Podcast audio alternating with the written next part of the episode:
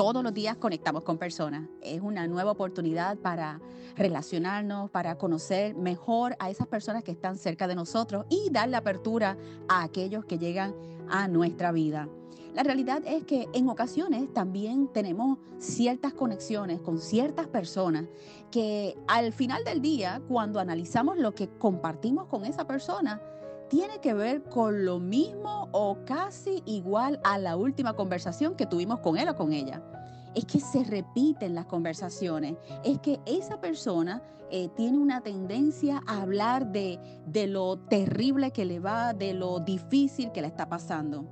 Hoy es un buen día para recordar que necesitamos aprender a hablar menos de nuestra situación, hablar menos del problema de nuestra vida, de lo que está pasando en nuestro entorno y enfocarnos en las grandes cosas que han pasado en nuestra vida.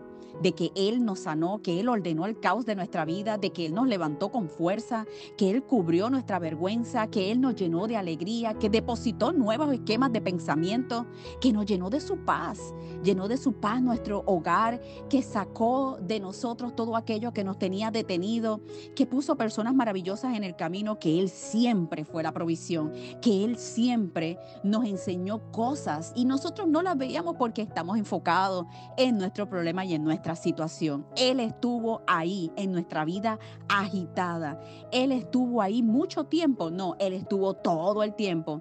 Nunca se cansa nunca descansa, siempre está atento a todas nuestras necesidades y peticiones, no para resolverlas en el momento, es que siempre tuvo un plan para cada uno de nosotros.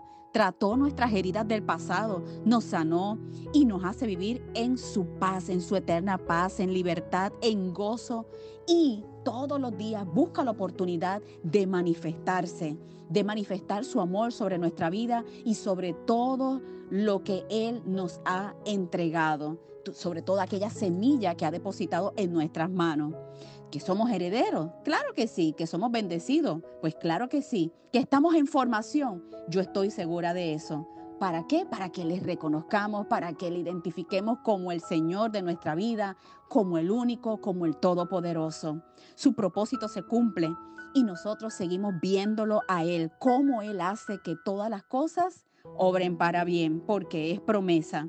Somos dichosos si vivimos la experiencia de creer por fe todo lo que Él dijo sobre nuestra vida, todo lo que Él depositó, todo lo que Él hace y todos sus planes son siempre para bien. Entonces, ¿cómo no ser nosotros parecidos a Él?